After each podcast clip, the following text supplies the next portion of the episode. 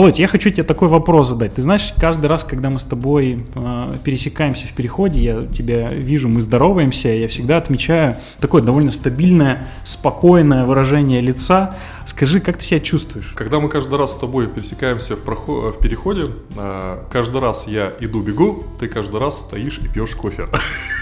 Чтобы показывать разницу нашей нагрузки, да? Да, да, да, да. с точки зрения там своего психоэмоционального состояния, то есть, э, ну, я скажу так, текущие, наверное, непростые времена, э, на мой взгляд, правильнее фокусироваться на те вещи, э, которыми ты управляешь.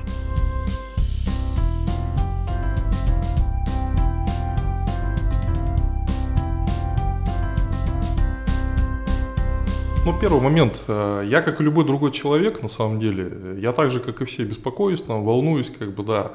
Это к вопросу, почему, когда ты меня видишь, там, я там лицо, скажем так, какое-то устремленное, что-то там думаешь. Да, да, да, да, да. На самом деле, э, я очень подвержен тем же эмоциональным, там, скажем так, э, вызовам, там, да, которые сейчас в мире происходят. Угу. И в душе я также и волнуюсь, и переживаю все прочие вещи. Но а, есть два момента. Первое, мне как управленцу а, своими эмоциями напрямую делиться, ну, это неправильно. То есть я их всегда переосмысливаю, если что-то меня беспокоит, я это внутри сначала а, пытаюсь разобраться, что это, как с этим быть, делаю какие-то выводы, и вот эти выводы я уже во внешний мир, скажем так, направляю.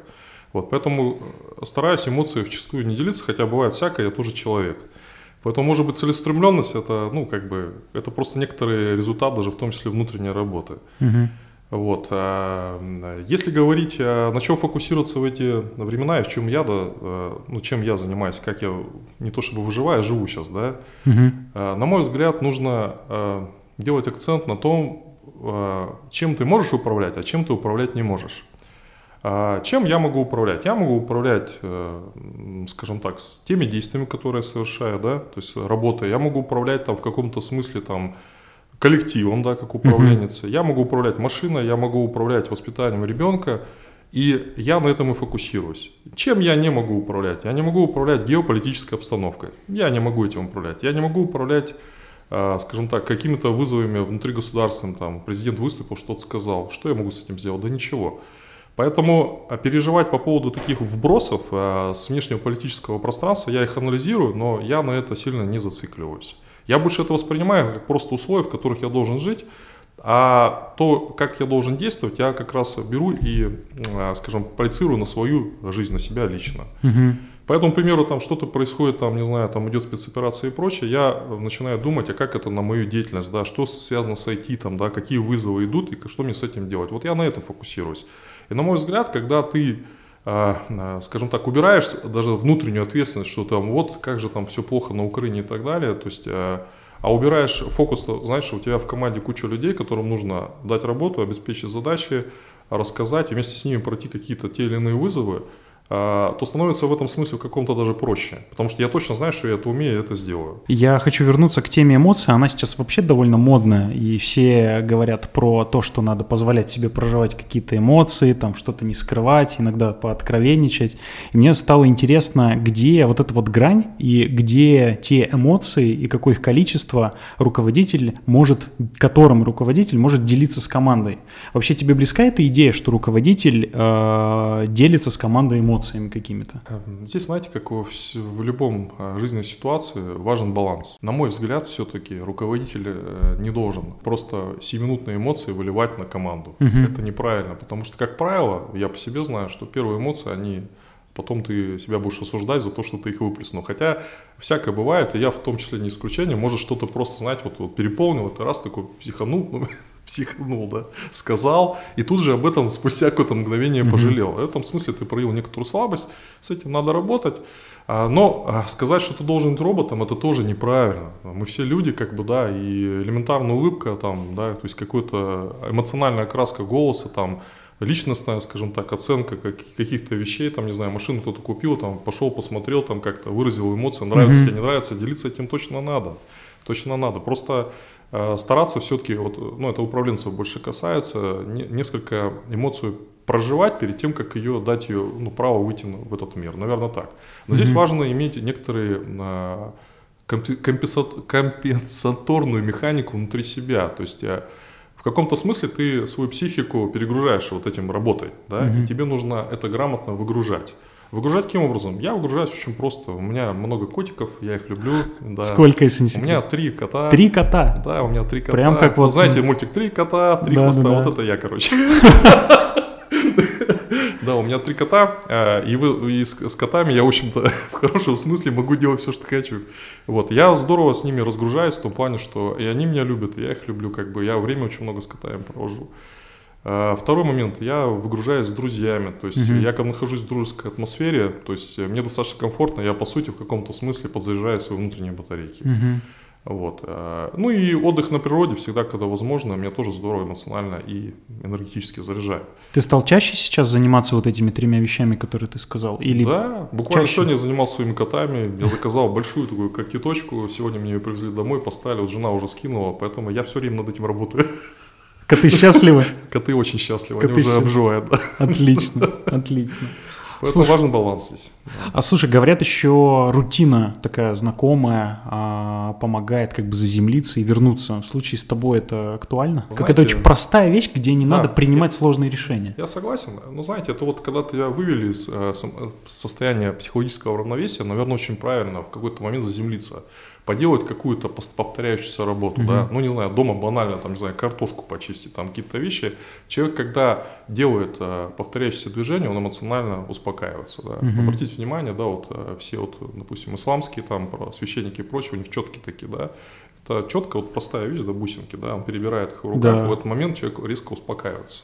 И э, почему они это делают, вот эти вот всякие священники и прочие мусульмане там, да, они, собственно говоря, в этот момент просто, ну, могут э, какие-то мысли в сторону уходят, они фокусируются, они успокаиваются в этом э, состоянии, им проще, скажем так, работать с духовными практиками. Мгм. Вот. В этом смысле, э, ну, если на наш, скажем так, э, разговор накладываю, то есть я согласен с тем, что если тебя что-то вывело из себя, надо немножко успокоиться, возможно, совершить какие-то привычные действия, потому что люди на самом деле с удовольствием делают повторяющиеся движения. Потому что это в нас, э, ну, скажем так, генетика, эволюция заложена, да. Мгм. Человек э, вообще, ну, если уходить далеко, да, мозговая деятельность для человека не очень специфична. Мозг все время пытается соскочить на более простые действия. Мгм. Все это связано с расходом калорий. Когда мы жили обезьянами и прочее, добывать калории было сложно, поэтому мозг очень энергозатратный. Поэтому он эволюционно всегда старается снизить энергонагрузку. Я еще того, слышал, что выживать. привычки это такой механизм сохранить вроде энергию, да? Да, да, Ага. да, шаблоны, привычки и прочее. Поэтому, как только, ну, скажем так, э, мы немножко там, может быть, разнервничать, возможно, ну, что-то нужно сделать, повторяешься, это нормально. Мгм. Вот. Главное не получать это удовольствие постоянно, потому что это стагнация, отсутствие развития и прочее. Мгм. Для успокоения очень отлично, мне кажется, нормальная история. Ну нет ощущения, что сейчас важнее, знаешь, как-то не развиваться, что-то там новое запускать, а просто пытаться сохраниться. Не, мне кажется, нет. Наоборот, вот в такие моменты развитие, на мой взгляд, даже важнее, чем в обычные спокойные годы. Первый момент, оно позволяет отвлечься. А Когда ты фокусируешься на какой-то проект, развитие и прочее, ты с головой уходишь в него. Но если ты по-настоящему увлекаешься, ты уходишь с головой, и этим, в этом смысле ты себя переключаешь. У тебя просто не Мгм. остается времени думать о чем-то другом. Мгм. Ну вот возьмите человека, у которого, допустим, очень напряженный труд, и он, допустим, не знаю, там сложный проект и так далее, вот он в 8 пришел на работу до 8 и так далее. Он когда приходит домой, думаете, что включить телевизор, посмотреть что-то? Нет. Нет. То есть у него настолько занята его, ну, скажем так, э, голова проектом, что у него задача, скажем так, это фокусироваться только на вещах в проекте, и все остальное уходит на второй план. Я не говорю про то, что нужно заработать с 8 до 8, конечно, не так, но то, что творческая, креативная какая-то проектная работа позволит э, в этой ситуации, скажем так, вам сохранить себя как личность, там, да, не разрушиться от этих всех событий, это точно. Это точно. Ну и плюс проектная деятельность, она полезна просто, просто для развития, для развития. То есть мозги точно не закисают, они идут вперед. Это А очень у- здорово. А у тебя есть сейчас какой-то проект, который вот творческий, где ты участвуешь и таким образом подзаряжаешься? Да, у нас это постоянно, у нас их полно. Давай Я- топ-3 каких-нибудь самых интересных. Ну, наверное, с точки зрения там вот э, прям дедлайнов, это сейчас у нас налоговый мониторинг, крупный проект с бухгалтерией, да, там Мгм. есть определенные технологические вызовы, с которыми мы пока еще, скажем так, разбираемся, да, это, наверное, номер один. Второе, у нас есть некоторые, не то чтобы проект, а вот в том числе связаны с импортозамещением, есть некоторые вызовы, а, связанные там с Microsoft, там, уходом с рынка этой крупной компании, с нашими там дальнейшими движениями. Я тоже, ну, я много энергии трачу на то, чтобы, ну, понять, как двигаться дальше. Мгм. Есть несколько стратегий, главное здесь, ну, как бы не ошибиться там, да. Наверное, в большей степени вот это, потому что все остальные проекты, их тоже миллион там, да, плюс-минус, как бы, ну, они тоже важны компании. Слушай, ну я не могу не задать вопрос про Microsoft. Это ну, как бы сидеть и думать, а подождите, ну пока не ушел, там что дальше будет? А есть какие-то уже решения? На да, на российском рынке есть импортозамещение, то есть есть так называемая православная операционная система и прочие офисные продукты. Э, если честно, они по возможностям функциональным проигрывают Microsoft, mm-hmm. но, с другой стороны, не настолько плохи, как это было, скажем, три года назад. Три года назад это была поделка на уровне лабораторной работы студента третьего курса, сейчас это решения, которые более-менее уже что-то могут. Угу. Вот. И мы сейчас тоже будем в том числе смотреть. Я не говорю, что мы кинемся потом переходить на всякие другие операционные системы, но угу. мы должны быть готовы. Потому что, как показывает практика, вот геополитика сейчас, да, то есть мы видим, что ну, все равно же новости какие-то просачиваются, да. да. А ситуация, ну скажем так, месяц назад ситуация казалась гораздо более катастрофической, чем сейчас. То все равно есть некоторый тренд на управление. Там, угу. да. Э, я все-таки лелею надежду, что так или иначе ситуация выровняется с точки зрения ее возвращения крупных вендоров в Россию, там, да, и в принципе нормализации работы, скажем так, в том числе и в IT, да, что вот это вот, э, ну, скажем так, то, что Microsoft ушел, он дверь не, хлоп, не громко хлопнул, он ее, скажем так, прикрыл, но э, щелка осталась. Ага. Угу. Вот. Ты настроен оптимистично? Я настроен оптимистически, потому что я как айтишник и, наверное, как ученый, да, мы, в принципе, ну, стоим вне политики. Ученые тоже стоят вне политики. Вот как бы, кстати, вот э, Россия там с США не конкурировала там на геополитической арене и прочее, в космосе, когда летают экипажи uh на МКС, да, uh там вообще э, вот русский, американец, француз, кто угодно, они работают в единой команде. И многие космонавты, когда возвращаются, они говорят, вот там вот действительно вот будущее человечества, а здесь вот, ну, к сожалению, как мы сейчас живем. То есть люди, Это очень символично, мне кажется. Очень символично. Ну, то есть э, я к чему? К тому, что вот начал с чего там айтишники, ученые uh-huh. и прочее. Мы на самом деле, вот космонавты в том числе, ну, вне политики, нам интересна технология, ну, по сути, то, чем мы занимаемся. Uh-huh. А оно как раз не имеет границ, понимаете? Многие технологии западные очень хорошо приживаются в России вообще во всем мире. Многие технологии российские прекрасно приживаются на Западе. И вот здесь вот, вот это разграничение там ножиком, да, как в феодальном строе там, да, было. Вот мой замок, вот я огородил там, да, угу. вот здесь не ходи, здесь ходи. Ну, пережитки, скажем так. Угу. Вот. Но, к сожалению, вот э, пока еще живем в таком мире. Поэтому угу. я все-таки как, э, наверное, человек верующий, веру, верящий светлое будущее. Надеюсь, что эта ситуация разрешится, скажем так, здравым смыслом, что угу. Вернется к нам, ну, скажем так, иностранные компании, которых Россия очень заинтересована, и мы все-таки продолжим жить долго Ты... и счастливо. Если нет, ну, будет план, мы как бы и выживем в этом случае. Ты считаешь, что заинтересованы в российском рынке? Потому что вот новости, которые читаю, ну, мы не можем не зайти на, на э, поле новостей, потому что все равно это волнует всех. Регулярно вижу посты про то, что Россия в, у крупных вендоров занимает там от 10 до 1% в доле их выручки. И поэтому в российском рынке они там не сильно заинтересованы, только какой-нибудь Леруа Мерлен, у которых, по-моему, четверть выручки с России идет, потому что в России, по-моему, только ремонты и делают. Вот э, у тебя другая картина мира? Нет, ну, наверное, правда какая-то есть вот этих э, выручках. Но дело в том, что Россия все-таки это большой потенциальный рынок, да. Но, угу. То есть, хоть мы там занимаем там один, там два или сколько процентов, тут же еще идея какая. Россия это в каком-то смысле такой медведь, да, который, ну, что-то спит там, просыпается, ну, сравнения такие есть, я в каком-то смысле их поддерживаю. Я к чему? К тому, что вендора, когда какие-то уходят, они тем самым нас вынуждают с тем, что мы создавали свое. Угу. А инженерная мысль в России, слава богу, еще не умерла. И у нас очень толковый голос. Слово сказать про айтишников, русские программисты очень высоко котируются на Западе. Не потому, что мы такие замечательные, классные, все такое. Родились такими, да? А, у нас очень пытливый ум с детства. Слава богу, вот угу. модель образования, которая в России пока еще вроде ну, плодит талантливых детей. Именно а, мы всегда разбиваем, разбираемся детально. Нам нужно понимать, почему одно из другого вытекает вот. И это в этом смысле мы э, очень неплохо, скажем так, можем и программировать. То есть, э, скажем так, искусство программирования состоит из двух вещей. Это первое, это разработка алгоритма, это последовательность и как ты ее будешь решать, эту задачу так или иначе. Вторая, это кодирование. Это когда с помощью того или другого языка мы, по сути, свои алгоритмы переносим в конкретно уже записи и так далее. Так вот, у русских программистов очень хорошо с алгоритмизацией. Угу. Это основа вообще любого программирования. Кодирование – это уже вторая история, и тут так или иначе там плюс-минус все чего-то накодируют. А вот с точки зрения, как решить технически эту ну, задачу, это вот, ну, как бы у русских неплохо получается. Поэтому нас сейчас, когда толкают санкции, да, то есть э, нас толкают к тому, что мы будем вынуждены, знаете, вот как бы одно дело тебе говорят, а другое дело тебя просто жизнь заставляет. Нас заставят в России, ну, в общем, создавать свои продукты.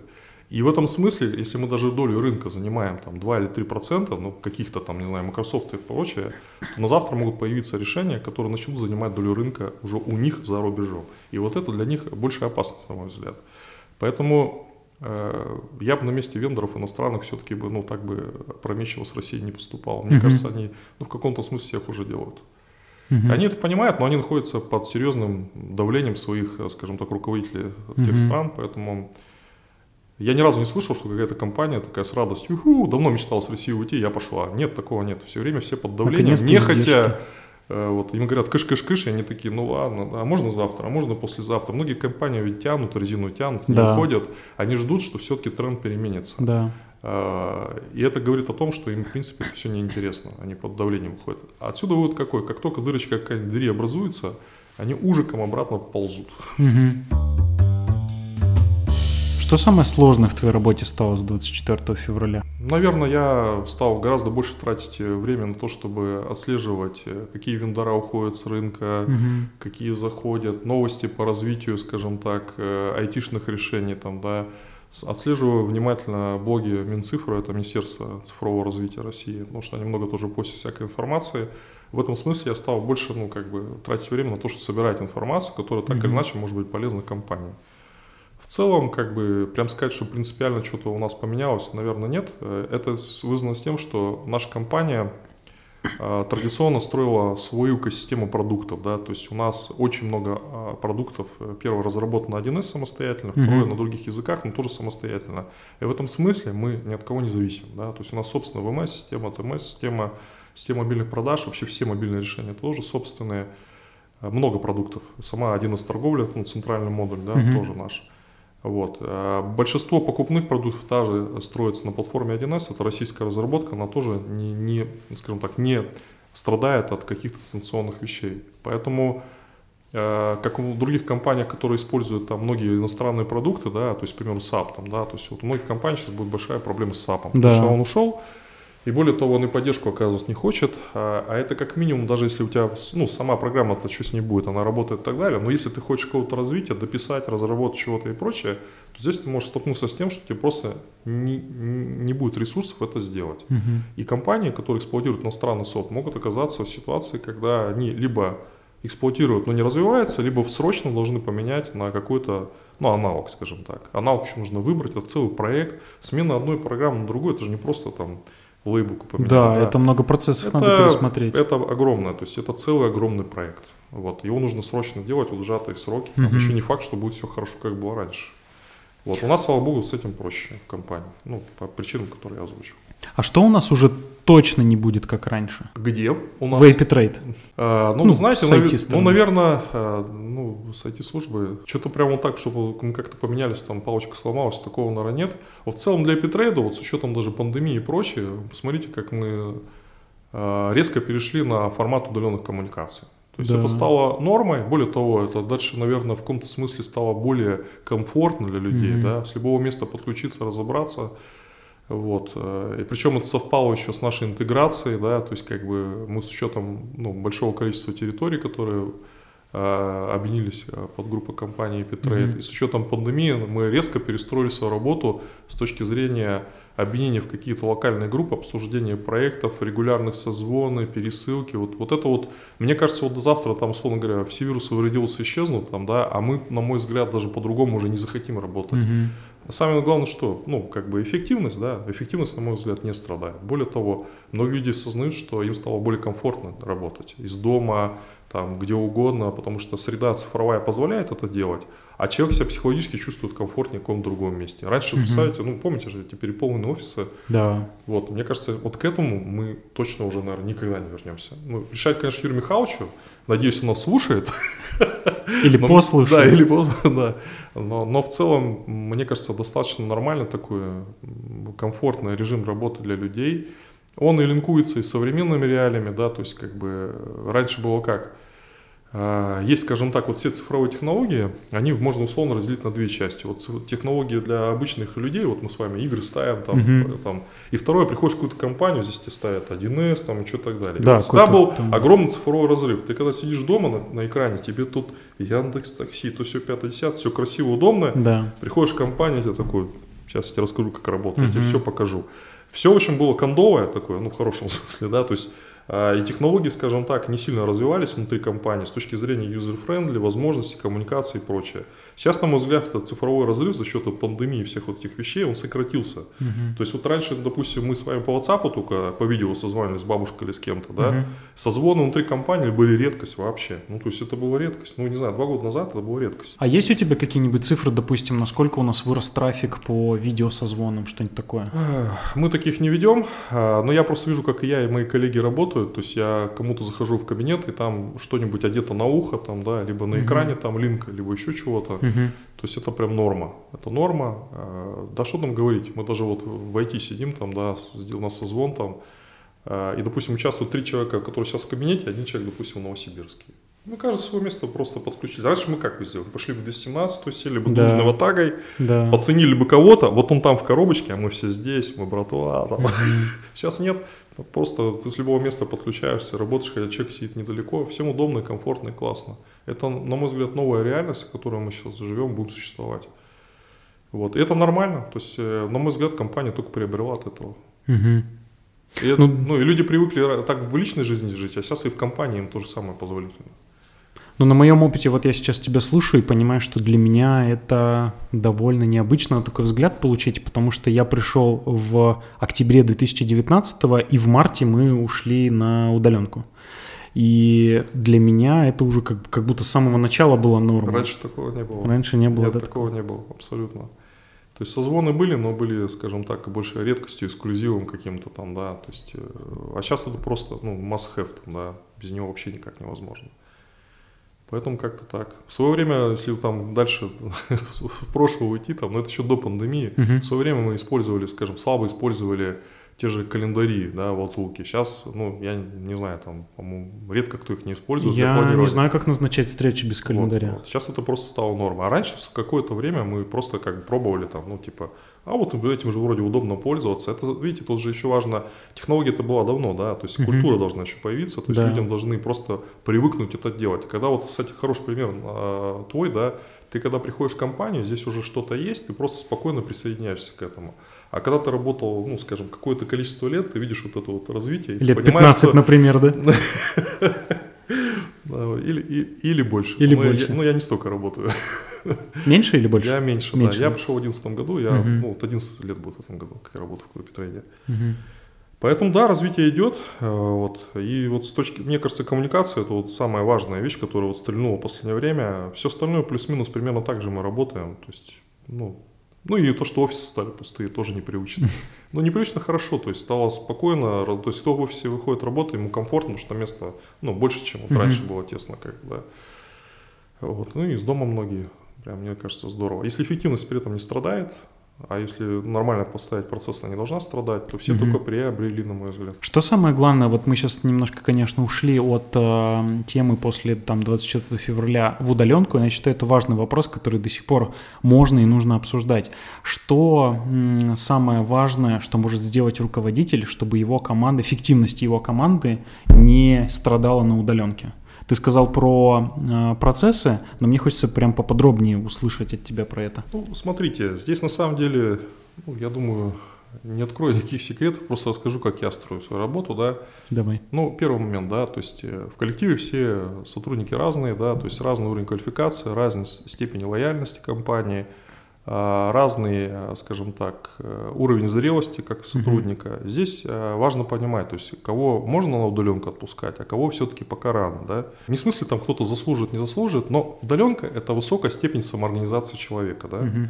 А вот. И, на мой взгляд, в компании, ну, как бы правильно устраивать все-таки доверительные отношения, то есть вот следить там что-то такое, это, конечно, можно этим заниматься, но, на мой взгляд, правильно в компании собирать людей, которые изначально никого не хотят обманывать, да, то есть правильно так подбирать. Но тем не менее, а, у людей самоорганизация все-таки развита по-разному. Люди с высокой самоорганизацией их можно спокойно отправлять на удаленку. Приходит, допустим, молодое дарование, у него еще, скажем так, нет нормальных навыков э, планирования своего рабочего времени, да, угу. ему важно все время находиться в тесном контакте с своим ну, наставником либо руководителем, вот. И плюс мы еще об этом сотруднике, ну, мало чего знаем. Да? Вот его сразу на доленку вводить, на мой взгляд, это утопия и неправильно. То есть человек mm-hmm. должен все равно какое-то время отработать в офисе. Он, в кавычках, с молоком матери впитает некоторые культуру, правила, коммуникации и прочее. И самое главное, мы присмотримся. То есть если человек, в принципе, ну, в душе, ну, мягко говоря, не сачок, да, mm-hmm. это же тоже видно по всем вот этим вербальным, невербальным да, вещам, да то его можно смело отправлять в свободное плавание. Затем оставлять, ну, вот как это, разной степени контроля. Вот тоже на Mortal Kombat мы проходили. Это да. вот об этом, это об да. этом. Вот. Э, и поэтому с точки зрения эффективного ну, построения командной работы удаленно, здесь важно сначала понять, кому э, такой формат, кому офисный и насколько офисный, да. Второе, правильно построить правила коммуникации, ну, то есть регулярно какие-то планерки, созвоны mm-hmm. там, да. Важный момент, да, вот э, как строить те же коммуникации. Вот на мой взгляд, нужно всегда, допустим, ты хочешь кому-то позвонить, ну напиши в линке, там удобно тебе сейчас созвониться или нет. Угу. И только потом совершай звонок. Это мое личное убеждение, считаю это правильно. Потому что с учетом того, что мы распределены, да, да, то есть человек может в этот момент ему будет ну, не совсем комфортно вот, принять прямо сейчас. А, ну, вот, до сих пор бывают такие сотрудники, когда просто тебе в лоб звонят, и на этот момент, как бы, да, то есть мне сейчас неудобно принять. Я там с кем-то разговариваю. Бывает там, такое? Такое бывает. Я с этим очень редко сталкиваюсь. Вот, такое бывает. Поэтому правила коммуникации нужно, ну, проработать в виде культуры, в той, ну, скажем так, либо прям на бумажке положить. То есть хочешь созвониться, допустим, какой-то серьезный созвон на полчаса, договорись о встрече, там, кинь приглашение в алту. Хочешь мгновенно сделать звонок, задай как минимум вопрос а, в линке, там, тебе сейчас удобно, да, наберу, окей, да, даже банально у человека гарнитура не подключена, ты ему звонишь, он пока втыкает, звонок отбивается, там, короче, целая история. Ну, как вот детский сад, вторая четверть.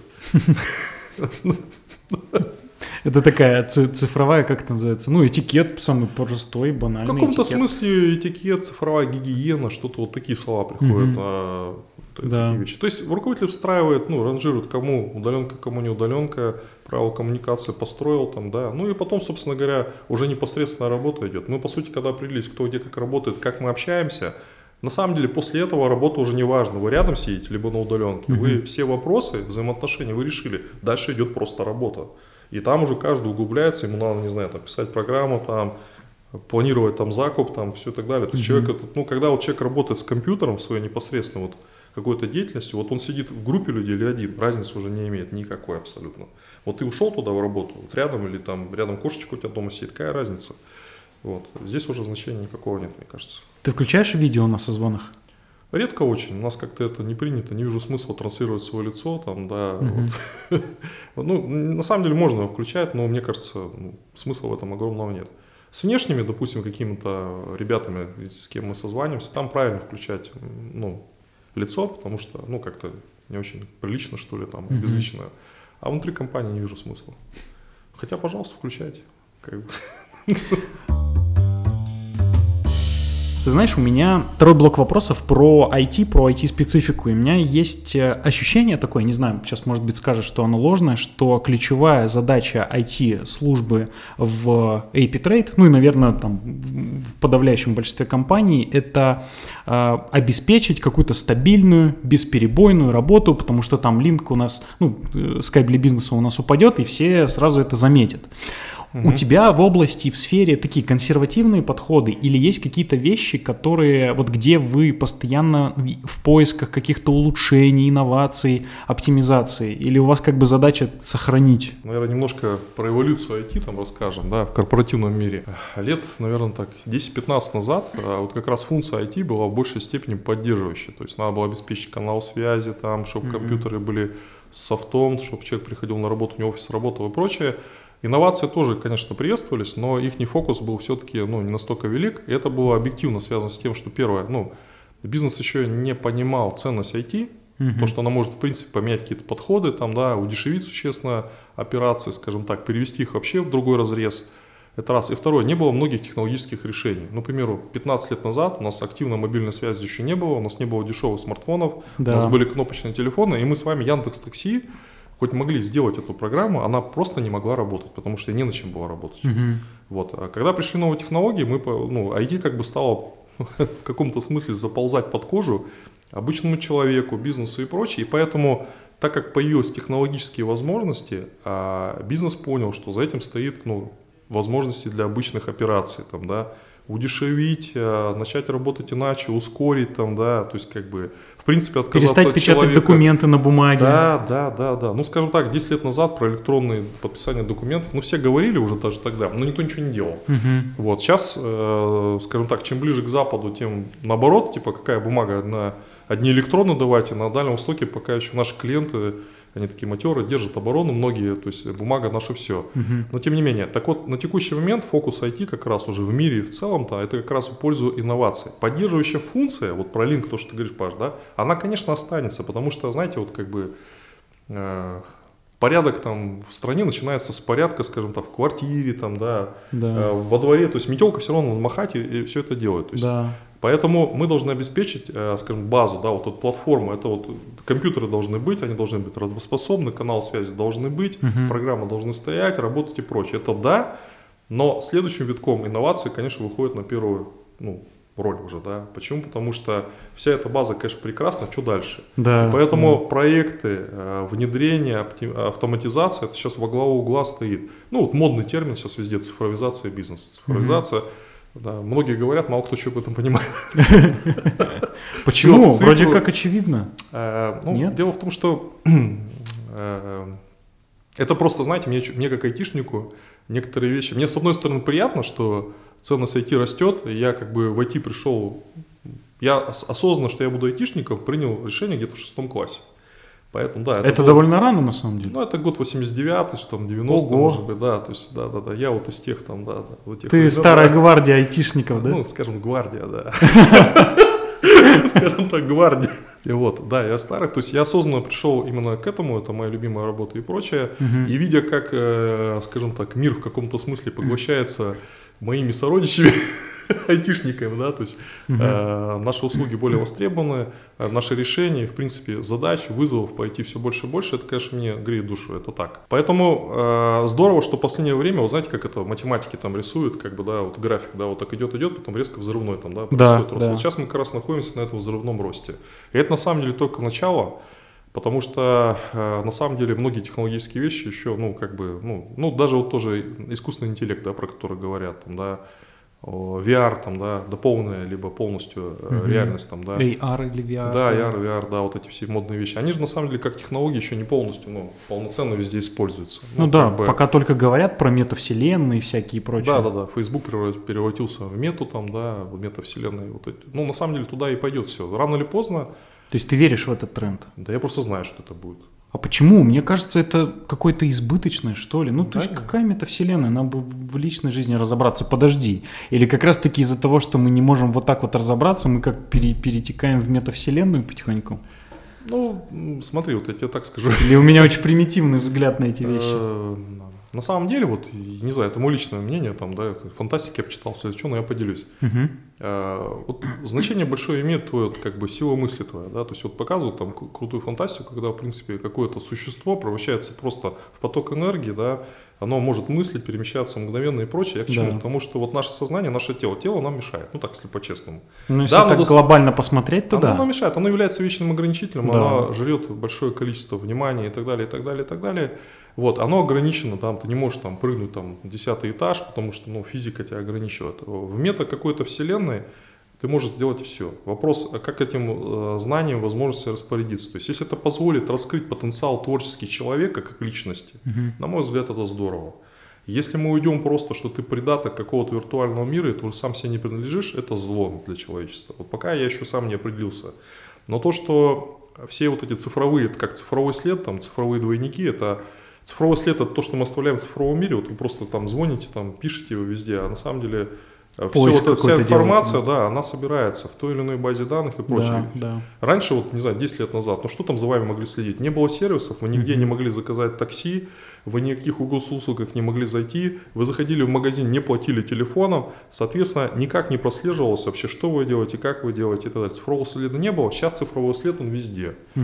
Вот. Цифровые двойники – это следующий э, уже шаг, это когда аналог физического объекта, это некоторая цифровая модель, вот, которая есть в некотором цифровом мире. Ну вот мета, кстати, это вот опять же, это вот про цифрового двойника, да, то есть это у человека появляется, ну, а аватар, который, в общем-то, в той метавселенной может как-то проживать свою жизнь. Да. Вопрос, что с этим делать? То есть ты там получишь новые эмоции, ты сможешь сделать что-то, что не можешь сделать в реальном мире, и для тебя это имеет ценность. Вот пока с этим непонятно, пока mm-hmm. непонятно. Это больше, знаете, как похоже, вот мы, как э, какие-то неандертальцы там или что-то, нашли какой-то девайс из будущего. Вроде понимаем, что классно и полезно, но не очень понятно, что с ним делать. Вот мы, наверное, с этой технологией пока еще, ну, пока человечество не знает, что с ним делать. Да, и правда. Но в целом, если глобально говорить, вроде как человечество, вообще эволюция любой расы, да, должно уйти в, отсутствие физической оболочки. Вроде как так. Мы продолжаем. Мой вопрос следующий про инвестиции в IT-проекты. У меня есть ощущение, что компании инвестируют в IT от хорошей жизни, когда все хорошо когда нужно развиваться, когда, знаешь, такой жирок накоплен, можно там что-то накоп, накапливать, угу. улучшаться и так далее. Или всегда ли возвращаются такие инвестиции? От чего это зависит? И действительно ли компании вкладываются в IT, когда, ну, все хорошо, давайте IT развивать? Да вот смотрите, тут как бы, как относиться к IT? Если IT это модная игрушка хайповая, то вот как раз тот вариант, когда есть деньги, давайте что-нибудь прикупим, там, mm-hmm. интересное, модное, красивое. Если IT это инструмент решения бизнес-задач, то здесь нужно инвестировать независимо от состояния компании. Почему? Потому что ты, по сути, неважно, с помощью IT или чего-то, ты занимаешься развитием своей компании. Компания до проекта и после проекта – это две разных компании. Ну, чуть-чуть, но все изменения произошло, лучшую жизнь. Но, к сожалению или к счастью, там, да, большинство возможностей по трансформации на текущий момент они лежат в двух плоскостях. Первое – это технологические возможности IT, которые могут что-то принципиально вам позволить делать иначе. И второе – это все-таки изменение бизнес-процесса. Как компания, понимаете, вы можете заавтоматизировать все, но если у вас, в принципе, сам процесс ну, сделан неэффективно, ну, mm-hmm. много лишних действий, там, да, не знаю, там, можно сделать за три касания там какую-то операцию, а мы делаем 10. Вот мы когда-то так придумали, не думаем, почему то до сих пор работаем, и ты хоть здесь заавтоматизируйся, у тебя в принципе изначально процесс кривой. Угу. Так вот этими вещами, автоматизация там, да, и, скажем так, бизнес, э, ну, инжиниринг, э, реинжиниринг процессов, этим, на мой взгляд, нужно заниматься независимо от того, есть у тебя деньги, либо нет. Ну, понятно, что все-таки компания не должна там, ну, обанкротиться и все-таки каким-то ну, проектом да. заняться, но это важно, что этим нужно заниматься. Угу. И самое главное, что если вы видите в этом, что ну, э, автоматизация либо реинжиниринг процессов вас улучшают, то вам то это правильно, это, это не модная игрушка, это не просто слова. Вы превращаете компанию из состояния А в состояние Б. И состояние Б это точно выше и лучше. Тогда это да, то есть окей, и инвестировать нужно в любом период, вот кризис, не кризис, вопрос объемов там инвестиций, но этим точно нужно заниматься, потому что развитие, если останавливается, ну как у Алисы там приводит там, типа, ну, для того, чтобы остаться на месте, нужно как минимум бежать. Там, да? Да. Чтобы оказаться чуть дальше, нужно бежать в два раза больше. Да. Вот. вот это вот прям вот написано черт знает когда, а в реальной жизни это прям вот ну, нормально. То есть это вопрос на самом деле не про IT, это вопрос про отношение к ресурсам, которые у тебя есть. IT на самом деле, вот что такое IT, да? Это просто способ изменения компании. Угу. Просто так получается, что, что в современном мире на долю IT, ну скажем так, с помощью этого инструмента просто можно сделать очень много. Угу. Именно поэтому значимость IT растет. Оно ведь растет не потому, что это хайпово, модно, и вообще там пацаны в IT такие симпатичные. Да, да, да, и получают там, много. Да, ну, я про это не хотел сказать, но если добавил, ну, в каком-то смысле, э, В какое-то время, вот много лет назад, к IT совсем по-другому относились. Наоборот, считали, что там прыщавые мальчики там и все такое. Вот, сейчас все резко по-другому стало. Но опять же говорю, почему? Потому что сейчас а, что-то изменить в этом мире можно очень сильно с помощью технологий. И как раз IT-технологии стоят на пике вот этих вот возможностей. Именно поэтому специалисты IT, проекты с высоким вовлечением технологий IT, они стоят ну, скажем, номер 0, там, номер 1 в рейтинге компании по тем изменениям, с помощью чего они будут делать. На самом деле, любой проект же можно делать по-разному, там, да, можно, не знаю, какой-то станок купить, другой и прочее, но показывает практика, что именно в IT лежит большинство возможностей. Ну, технологии нового появились, например, вот какое-то время назад мало э, кто мог представить, что у нас сейчас распознавание документов будет идти там моментально. Там, да?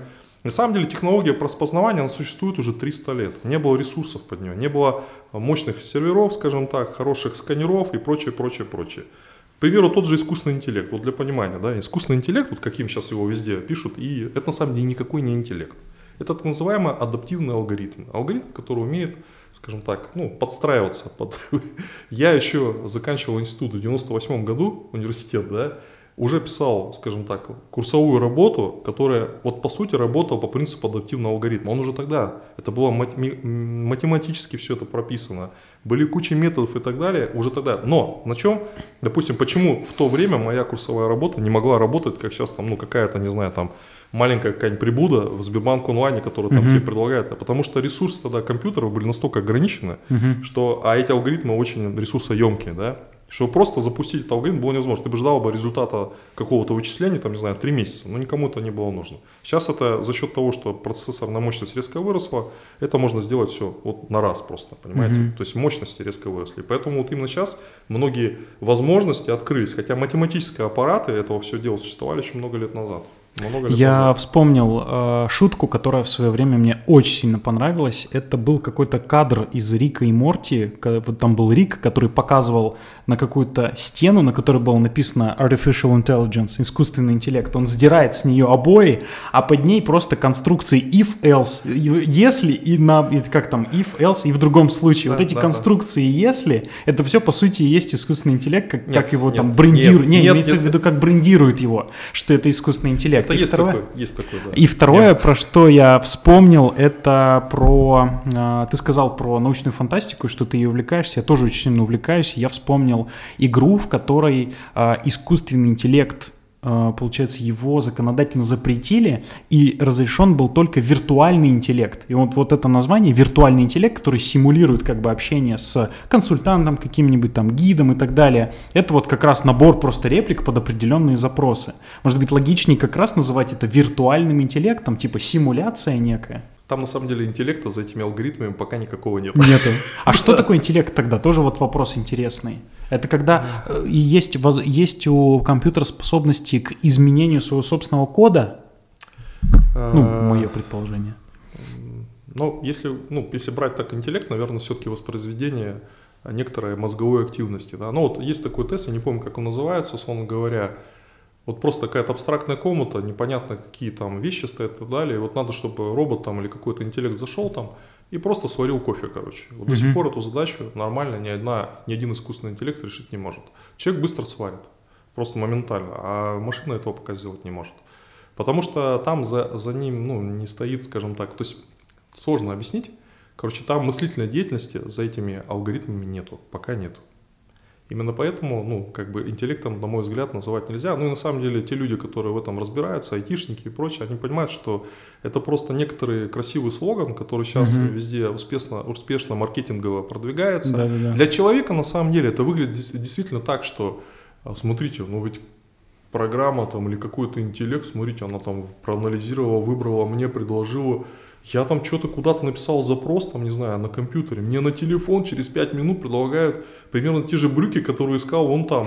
Как это Волшебство! Да, да Вот за всем этим интеллекта нет. За этим просто стоят умные алгоритмы, бигдаты и прочее, да. Вот. Хотя для человека это выглядит некоторой магией. Некоторая магия. Но с точки зрения математики, как бы, да, и построения, это все-таки нейронные сети, это, ну, не интеллект. Это в том понимании, которое предполагается, ну, как бы, что это вот какой-то прообраз человеческого мышления. Пока нет. В, одном из, в одной из лекций э, один из, одна из моих любимых ученых, Наталья Зубаревич, она очень хорошо разбирается в экономике России, в регионах особенно. И она в одной из лекций говорила, что учите детей на айтишников везде пригодятся. Вот это правда? Ты э, можешь подтвердить э, или опровергнуть Я, наверное, начну мысль? Э, с того, что детей насильно учить ничему не надо. Каждый ребенок – это просто некоторый нераскрытый творческий потенциал. Надо понять, в чем он, ну, скажем так, одарен с детства, mm-hmm. и развивать именно то, что он одарен. Не надо сейчас плодить миллионы несчастных айтишников. Не, ну она, конечно же, говорила не про насильное причинение э, блага, да, а больше про э, какие-то перспективные отрасли. И вот ты сказал, что у IT большой потенциал для вот развития каких-то процессов в компании, да, что да, инвестиции да. окупаются. То есть именно поэтому, именно этим обусловлен такой спрос на айтишников. Ну, взрывной спрос на IT обусловлен тем, что, вот, а, скажем так, так как появилось много технологических возможностей, да, вот, mm-hmm. вычисление, там, да, и так далее, и так далее. Э, хорошая вот фотосъемка, да, то есть вот мы можем что-то сфотографировать и, и отправить кому-то фотку, а там на той стороне там алгоритм распознает, да, вот раньше вы с какой-нибудь э, там кнопочным телефоном что-нибудь сфотали, там угу. вот, вот так разобрать было невозможно, что вообще сфотографировать. Да. Это технологическое совершенство, которое позволяет сейчас распознавать. Так вот, в силу того, что технологических возможностей стало больше, соответственно, нужно больше людей, которые могут программировать тот или иной софт. Mm-hmm. Именно поэтому вот эта масса, большой, большой запрос в мире на то, чтобы отдайте нам этих людей, которые могут запрограммировать. Mm-hmm. Потому что появилось много задач, потому что есть много ресурсов, да, и э, многие вещи можно положить сейчас в цифру, а ложат в цифру пока еще люди да. пишут программы и так далее. Пока На самом деле есть система уже так называемая no-code или low-code называется, угу. то есть без кодирования, либо совсем слабым кодированием. Это типа следующий виток автоматизации считается, ну, пока сложно с этим согласиться либо нет, надо посмотреть. Угу. Вот, они как раз предполагают, что там уже искусства программирования как такого нет. Есть некоторые, скажем так, платформы, где можно как с пазл собрать какую-то там, не знаю, там, интернет-магазин, там, веб-сайт, там, не знаю, какой-то чат-бота собрать без программирования. Вот. А, может быть, за этим стоит какое-то будущее, не знаю, пока надо посмотреть. Вот. Потому что я видел много каких-то вещей в, в, в IT за mm-hmm. вот эти годы, как я работаю, когда что-то хайпуется, хайпуется, и через год это просто сливается. Ну, типа, не пошло, не, не востребован. Возможно, mm-hmm. эта технология тоже уйдет. Но сейчас на текущий момент реально огромный запрос. У нас в России порядка миллиона а, инженеров-программистов не хватает по текущей потребности нашей Миллиона? национальной экономики. Да, миллион. Миллион разработчиков сейчас в России, такая вот цифра Минцифр. Министерство цифрового развития озвучивает такой вот недостаток э, в, в, в IT в России. За рубежом примерно то же самое. Именно поэтому возникает вот хайповость, э, скажем, что айтишники везде нужны, ну просто на рынке посмотрите, их, угу. как бы, их реально нету. То есть да. нужно нанимать, искать, развивать и прочее.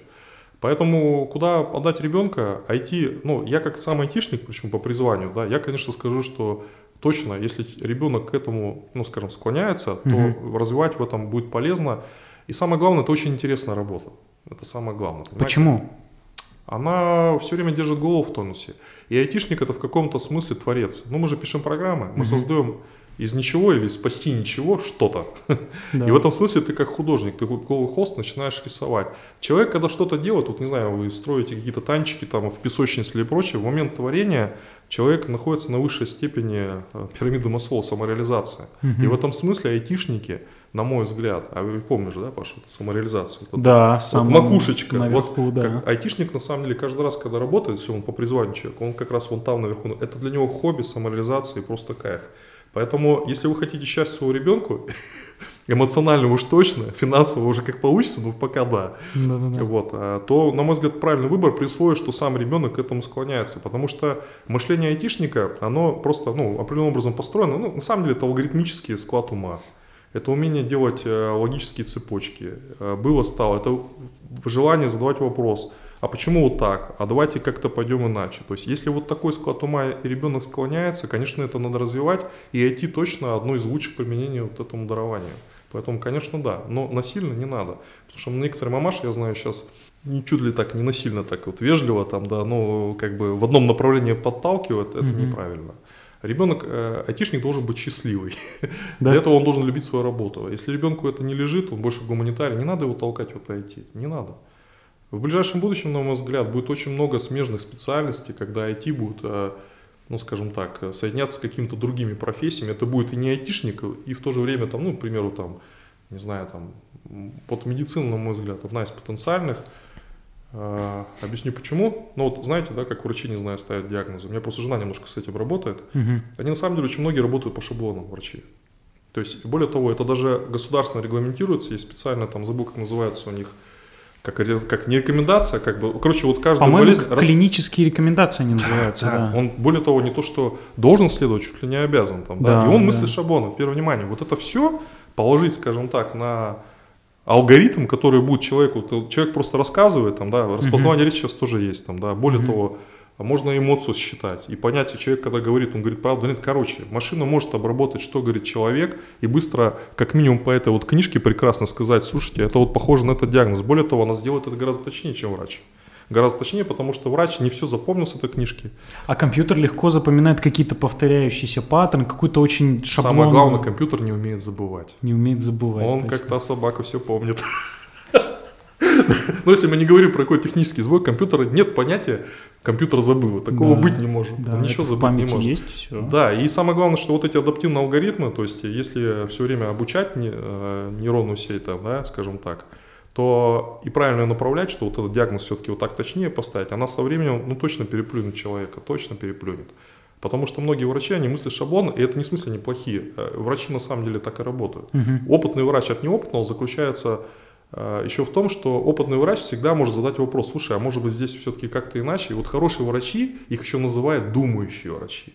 Это тот врач, который наряду с шаблонами всегда пытается еще посмотреть, ну, под углом. Казалось бы, шаблон такой-то, а тем не менее пациенты все разные. Угу. И как бы, а может быть здесь вот так, а может быть вот так. Вот это думающий врач. Или обычный, который просто шаблоном лупит, как бы. Причем шаблоном не так плохо лупить, он там 99% людей-то он точно вылечит. Вот вопрос, кто этот 1%, насколько они несчастны. Действительно. Я могу да, далеко да. даже не уходить и рассказать про свой пример. Я с Павлом Борисовичем тоже рассказывал, но здесь это раскрою. А, я разрабатываю электронные курсы в no-code инструменте. Конструктор вот. курсов iSpring называется, iSpring Suite. Suite. А, и а, я увидел вакансию в Тинькофф банке на о разработчик электронных курсов, который умеет пользоваться библиотеками React и делает, в общем, курсы как веб-приложение. И я понял, что мое будущее, наверное, не в ноу-код инструментах, которые там где-то ограничен какими-то шаблонами и прочим, и начал изучать веб-разработку. И вот сейчас я там стар... я учусь в... на тренажерах HTML Academy и изучаю веб-разработку HTML, CSS, JavaScript. И это я должен сказать действительно как-то вот прям переворачиваю. Я, я прям чувствую, как у меня вот прям начинает скрипеть, и я, мне по-другому приходится думать. Мне прям приходится менять позу ума. Чтобы в JavaScript прописать какой-то алгоритм, мне пришлось три раза, три дня подряд заходить в одно и то же упражнение, и только на четвертый день я понял, как его решить. Что там в обработчик событий, там цикл нужно засунуть, а не наоборот и так далее. А и вот это простой вопрос. Тебе интересно? Мне очень интересно все это. Мне самое главное, мне интересно, что из этого всего получается. И я предвкушаю э, те приложения, те курсы, вот история, да, на стыке, да, айтишник, э, вот, тренер, вот, вот, э, вот, вот, который я смогу делать с помощью вот э, языков программирования. И это, да, это крайне интересно. И вот, кстати, а, комментарий нам написали в трансляцию, который а, как бы близко к этому идет. Вот есть комментарий, звучит так. Нужно выработать образ мышления, как у айтишника, некий иной от простого юзера. Я конвертирую это в вопрос и просто угу. поставлю в конце вопросик. Как это сделать? Как от юзера прийти, допустим, к раз... Э, мышлению программиста? Тот, который кодит. Хороший вопрос. Да на самом деле, э, наверное, стоит просто попробовать написать простейшую программу. Это сделать очень просто. Есть куча платных, бесплатных курсов. Ну, начните с бесплатных, там, валом, там, да. Друзья. HTML Academy, тренажеры, потрясающая вещь. Просто попробуйте и посмотрите. То есть, э, из самых таких э, простых доступных языков, ну, это, наверное, Python все-таки, да. Он и популярный, и простой, и интересно, на нем можно сделать хоть черта лысого там, да. Угу. Вот, а если вам больше веб-разработка, вот, HTML, да, HTML там, да, да, да. Угу. Попробуйте просто почувствовать это, да, то есть ключевая вещь это то, что ваше, не ваше там, да. Если вы поймете, то есть э, трудно вам будет точно с первого раза, это, если человек никогда этим не занимался, да. это да. Подтверждаю. Но самое главное, если вы почувствуете, что трудно, но интересно, это, это самое, то есть дорогу-то точно вы осилите, да, то есть вы начнете это и прочее. Главное это ваше, не ваше, потому что, ну, к примеру, ну, не знаю, вот скажи мне сейчас там заниматься, не знаю, разведением каких-то оленей там, да, как бы, я, ну, ну мне это не интересно, я даже, может быть, стану каким-то гуру там спустя какое-то время, но мне это по определению не интересно, угу. вот, и не надо мне туда идти. А чтобы понять, что такое IT, а, именно программирование. Рассказывать можно бесконечно долго. Вот угу. надо просто на кончиках пальцев немножко написать программу, не знаю, 10 да. строк и понять, слушай, и вы когда что-то на экране увидите, оно даже просто там, ну, банально Hello World, что-нибудь такое там да, выдаст да. вам, да, в этот момент что-то с вами произойдет. Вы, вы либо mm-hmm. немножко кайфанете, либо типа, ну и что вот. Либо ничего не ёкнет. Да, что тут за этим 100 тысяч рублей, там зарплата, где вообще? Вот, если у вас первая мысль будет такая, вот сразу вам говорю, вы не айтишник. Мотив вообще не такой должен быть. Поверьте мне. Нет, можете так думать, но, наверное, все-таки вам тяжело потом будет работать, потому mm-hmm. что если все время себя привязывать к вознаграждению, это короткая стратегия на коротком этапе, и потом начнутся мучения и прочее. Здесь важно внутренний мотив правильный. Надо привязывать себя к какому-то, ну не то что привязывать, а выбирать какой-то язык программирования определенный там, э, или как это сделать, допустим, вот как э, мне понять, айтишник, он же не просто айтишник да. пошел кодировать, да, кодить точнее, а э, вот как выбрать вот эту вот область? Ну, на самом деле, настоящий разработчик, он вообще к языкам не сильно привязан. Угу. Да, то есть, он, естественно, у него какой-то язык, там, один или два или три он знает, но на завтра ему скажет, там, вот надо задачу такую, ему, наоборот, даже будет интересно. А у нас называется раскурить. Раскурить, да? Раскурить, да. Раскурить как это вопрос, да, то есть а как там, что, куда, то есть. Ага. Поэтому язык это способ а, для программиста достичь э, результата. Угу. Понятно, что э, кодируя и когда ты пишешь софтом, да, на каком-то языке, у тебя со временем нарабатывается просто на кончиках пальцев вот эти стандартные там решения. Ты знаешь, угу. там, не знаю, как обратиться там туда-то, взять свойства с, с этого объекта, и ты просто не думаешь. Когда, допустим, язык знаешь плохо, там, да, тебе будет ну, много раз нужно документацию посмотреть, где-то погуглить, что-то и так далее, но в целом все равно ты так или иначе решишь задачу просто не за x времени, а там x умножить на 2. Угу. Вот. Если говорю, популярные языки, вот самые такие вот распространенные, ну, не знаю, ну, питон, наверное, самый такой. Он не требователен к синтаксису достаточно, он широко очень диапазонно решает задачи, то есть он работает, может работать с бигдатой, его прям очень сильно используют э, люди, которые на бигдате, подготов... подготовка данных, uh-huh. их выгрузка-загрузка, вот это все на питоне обычно делается. Он в вебе распространен, то есть написание сайтов там тоже питон применим. Просто какое-то приложение там сделать, которое что-то считает, вводит, там Excel формирует каким-то алгоритмом, это тоже Python. Uh-huh. Вот. И самое главное, что есть строгие языки, например, Java, C, там, да, там, ну, не просто будет, там, я там могу кидаться на всякие фразы, там утечка памяти, если C взять, там еще указатели, там, uh-huh. не каждый даже айтишник знает, как с этим работать, потому что, ну, это специфика определенная. Uh-huh. Это сложные языки, они требуют серьезной подготовки, объектно ориентированные и прочее. Вот. Python, он более простой, но при этом спектр решаемых задач достаточно высокий. То есть э, им можно ну, начать вот. Хотя на самом деле вообще языков просто миллиард. Ты кодишь? Ну, в последнее время очень редко, но вообще я это очень люблю. У меня просто времени на это не хватает, вообще мне это очень нравится. Да. да. Что было последнее, что ты закодил? Да, вот недавно поигрался как раз на питоне, там вот у нас наш прекрасный портал, там графики отпусков и прочее. Э, и, в общем, у нас на портале графики отпусков, они, ну, если вот э, взять, ты по месяцам можешь мотать, там, да. да а целиком за год не взять, там, да. Угу. Ну, я просто коротенькую программку там написал, там, как раз на новогодние праздники было время. Она просто мне в Excel выводит вот по всем моим сотрудникам за весь год портянку, там просто, ну, там, по неделям разделено, вот, угу. объединяется, допустим, две недели, две ячейки объединено, там, 14 пишет и так далее. Я вижу сразу полный свод по отпускам всем своим людям. Это ты на питоне закодил? Да, просто историю. мне было интересно, я это сделал. Я до сих пор испытываю удовольствие, потому что я это сделал. Мне вот задача просто, я пойму на мысли, а где вот что нету, да, собственно говоря, почему бы нет. Время было, я это сделал на новогодние праздники. Больше времени не было, все. К сожалению, так. А, Володь, спасибо тебе большое. Это был Пожалуйста. интересный разговор. Я себя на секунду даже почувствовал в выпуске ведущим подкаста «Запуск завтра» на минутку, когда мы про искусственный интеллект начали разговаривать. Это правда было очень интересно. Я надеюсь, это наш, искренне надеюсь, это наш не последний разговор. А, друзья, с вами была открытая запись, ну не открытая запись, был подкаст э, «Рабочее время». Это подкаст э, с экспертами, обучающий подкаст и с экспертами, имена и фамилии которых вы знаете, этот выпуск выйдет еще отдельно на платформах, в телеграм-канале и выложим на корпоративный портал. Спасибо, что были с нами. До следующих выпусков. Пока. Спасибо. Пока.